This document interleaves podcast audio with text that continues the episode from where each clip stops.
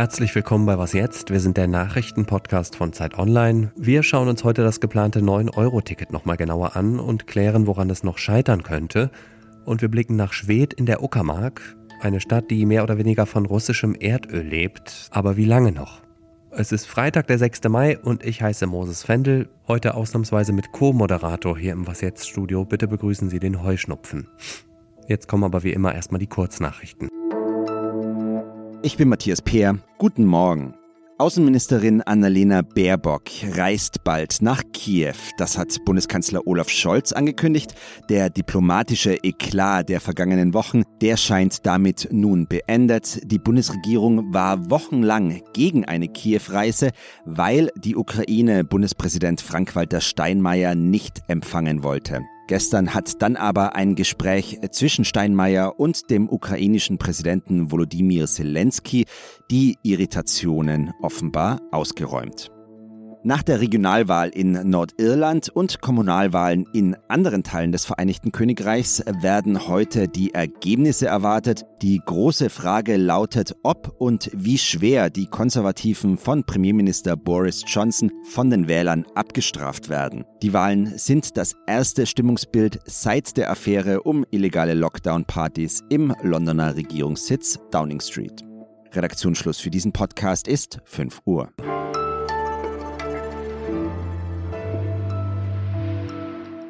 Für 9 Euro im Monat den Nahverkehr in ganz Deutschland nutzen, das können wir alle diesen Sommer drei Monate lang ausprobieren. Sie erinnern sich, die Bundesregierung will uns alle wegen der hohen Energiepreise entlasten und das 9-Euro-Ticket ist ein Teil davon.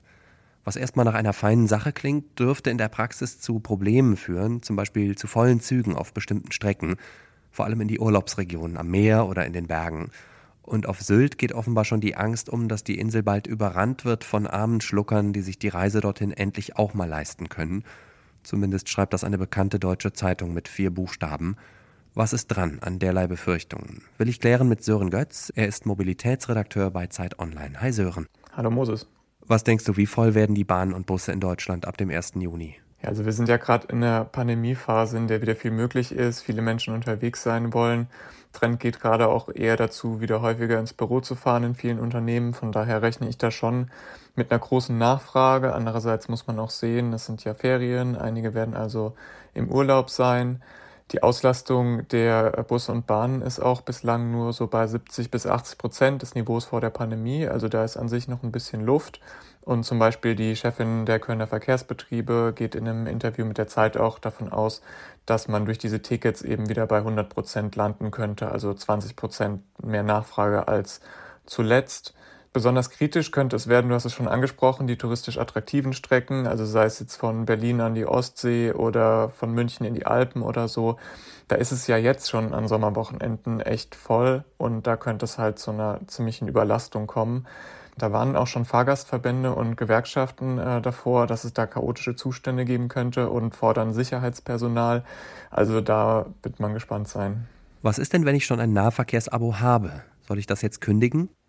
Die Verkehrsunternehmen bitten darum, auf keinen Fall zu kündigen und versprechen, dass man es auch nicht tun muss, um äh, von dem 9-Euro-Ticket zu profitieren, sondern es soll so funktionieren, dass diejenigen, die schon ein Abo haben, in diesem Zeitraum, also in den drei Monaten, eben nur die neun Euro pro Monat für ihr Abo zahlen und dass sie trotzdem mit ihrem normalen Abo durch ganz Deutschland reisen können.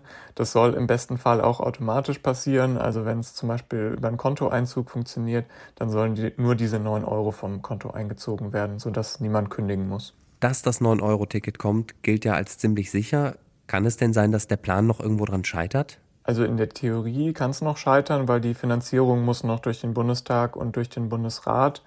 Und es gibt gerade Streit zwischen der Bundesregierung und den Ländern über die Finanzierung des Nahverkehrs.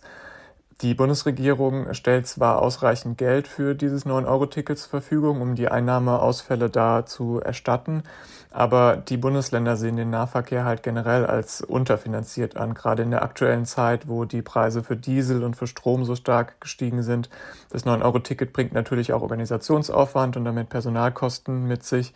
Und die Länder befürchten deshalb, dass die Verkehrsbetriebe am Schluss halt irgendwie doch Minus machen und befürchten, dass die Verkehrsbetriebe dann nach diesen drei Monaten die Preise deutlich anheben müssen im Vergleich zu vor dem 9-Euro-Ticket. Und das wäre natürlich irgendwie nicht im Sinne des Erfinders. Der Bundesverkehrsminister Wissing, der sieht es allerdings so, dass die Verkehrsbetriebe generell mal ein bisschen effizienter werden sollten und nicht einfach immer nach mehr Staatsgeld fragen sollen. Und ich sehe es so, das Ticket wird ziemlich sicher kommen, also wir werden das nutzen können, aber der Streit über die Finanzierung des ÖPNVs, der fängt gerade erst an. Danke dir, Sören. Sehr gern. Und wenn Sie noch mehr zu dem Thema lesen wollen, empfehle ich Ihnen das Interview, das Sören schon erwähnt hat. Sie finden es auf Zeit Online. Die Chefin der Kölner Verkehrsbetriebe erklärt, warum sie die Idee mit dem 9-Euro-Ticket zwar für gut gemeint hält, welche Probleme aber auch damit verbunden sind. Den Link finden Sie natürlich auch in den Show Notes.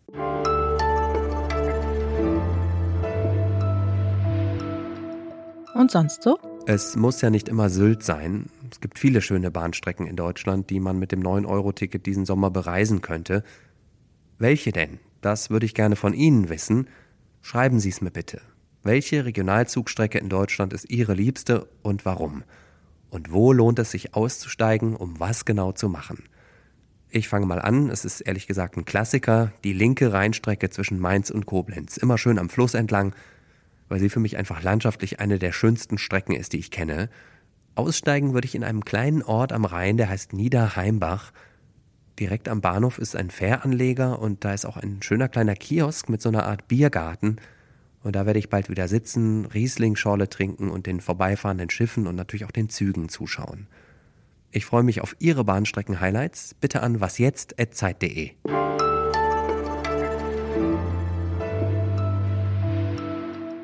Das kommt auch eher selten vor. Ich freue mich schon zum zweiten Mal diese Woche im Podcast über Brandenburg sprechen zu dürfen. Ich habe ja mal in Frankfurt-Oder studiert und auch eine Zeit lang als Journalist in der Gegend gearbeitet. Jetzt möchte ich Sie gedanklich mitnehmen nach Schwedt. Das ist eine kleine Stadt an der Oder im Nordosten von Deutschland, direkt an der polnischen Grenze. Man muss dazu sagen, Schwedt hat keine ganz leichten Zeiten hinter sich. Die Stadt ist nach der Wende in den 90er Jahren massiv geschrumpft und auch jetzt machen sich gerade, glaube ich, viele Menschen dort große Sorgen. Hintergrund sind die Pläne der Europäischen Union, Erdöl aus Russland zu boykottieren. Meine Kollegin Doreen Reinhardt hat sich in Schwedt umgehört. Hallo Doreen. Hallo Moses. Warum machen sich die Menschen in Schwedt Sorgen? Es geht ja nun darum, die Energieimporte aus Russland zu stoppen und die letzten verbliebenen 12 Prozent russischer Ölimporte kommen in Schwedt über die Truspar-Pipeline aus Russland an und zwar in der PCK-Raffinerie, wo nun der russische Staatskonzern Rosneft Mehrheitseigner ist. Also eine sehr, sehr schwierige Konstellation. Die PCK ist der mit Abstand größte Arbeitgeber vor Ort. Also da hängen über 3000 Arbeitsplätze dran oder etwa 3000 Arbeitsplätze von direkten Mitarbeitern, von vielen, vielen Zulieferern. Auf der anderen Seite geht es natürlich um die Energieversorgung. Also die PCK-Refinerie ist ein Ölverarbeiter. Da wird Benzin, Kerosin und so weiter und so fort verarbeitet und damit werden große Teile des Ostens versorgt. Also der Konzern PCK gibt selbst an, dass man zum Beispiel neun von zehn Autos in Berlin und Brandenburg tanken Sprit aus Schwed. Also das ist ein enormer Teil an, an Energie, die da in das Umland verteilt wird und wofür man natürlich einfach Lösungen finden muss, wenn man die Pipeline dicht macht. Wäre es denn denkbar, die PCK-Raffinerie auch ohne russisches Öl zu betreiben? Das eine ist halt eine technische Frage, zum Beispiel die PCK-Raffinerie, in der wird russisches Öl verarbeitet. Das ist schwerer, schwefelhaltiger. Man müsste die äh, Raffinerie also technisch umrüsten. Das wäre, so heißt es aus dem Bundeswirtschaftsministerium, technisch machbar. Also es wäre eines der lösbaren Probleme, habe ich gehört. Das andere wäre natürlich, was man für Alternativen findet. Also statt russischen Öls, woher kommen die Lieferungen stattdessen? Da sind so verschiedene Szenarien theoretisch in Vorbereitung. Es könnte über Häfen in Rostock und Danzig ankommen. Es sind, also Hilfe aus Polen könnte wichtig werden. Okay, das Öl nach Schwed zu bekommen ist ein Problem. Ein weiteres ist ja der Betreiber, denn die Raffinerie gehört zum größten Teil dem russischen Staatskonzern Rosneft.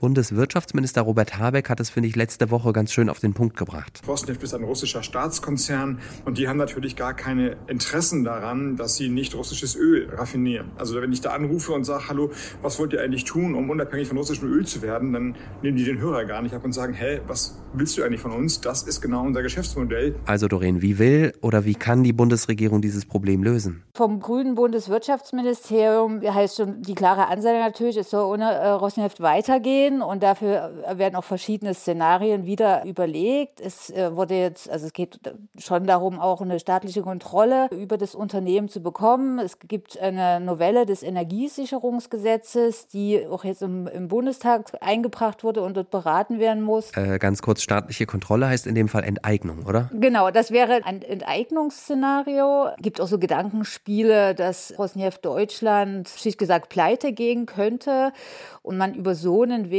Kontrolle über das Unternehmen bekommen würde. Aber das sind so die Gedankenspiele, die kursieren. Und die Menschen in Schwedt selber, was sagen die? Oder was wünschen die sich? Na, also in Schweden muss ich sagen, gibt es schon sehr große Verunsicherung. Es gibt natürlich einfach Sorgen, dass Jobs verloren gehen könnten, dass einfach äh, es eine große Unsicherheit bedeutet für diesen Ort, der schon mehrere Umbruchssituationen auch direkt nach dem Mauerfall erlebt hat. Und eine andere Seite ist natürlich auch so eine ganz leichte, schon auch Wut und Enttäuschung. Man möchte ganz gern mehr mitgenommen werden bei all diesen Diskussionen über Schwed und die PCK-Raffinerie. Danke, Doreen. Danke, Moses. Das war was jetzt am Freitagmorgen. Vielen Dank fürs Zuhören. Heute Nachmittag ist Ole Pflüger hier an meiner Stelle. Ich habe noch zwei Hinweise für Sie oder eigentlich sind es drei. Fang mal an mit dem ersten. Sie können für uns abstimmen beim Deutschen Podcastpreis. Wenn Sie es noch nicht getan haben, den Link finden Sie in den Show Notes. Zweiter Hinweis, Sie können demnächst live dabei sein, wenn was jetzt produziert wird oder wahlweise auch ein anderer Zeit-Online-Podcast Ihrer Wahl, und zwar bei unserem Podcast-Festival am 11. Juni. Auch dazu finden Sie mehr Infos in den Show Notes. Dritter Hinweis, Sie können uns wie immer gerne eine Mail schreiben an wasjetzt.zeit.de. Da können Sie alles loswerden, was Ihnen auf dem Herzen liegt, ob zu dieser Folge oder zum Podcast generell. Wir lesen alles und wir freuen uns auch über Ihre Nachricht. Das war es jetzt aber von mir. Ich heiße Moses Fendel. Vielen Dank fürs Zuhören und schon mal ein schönes Wochenende.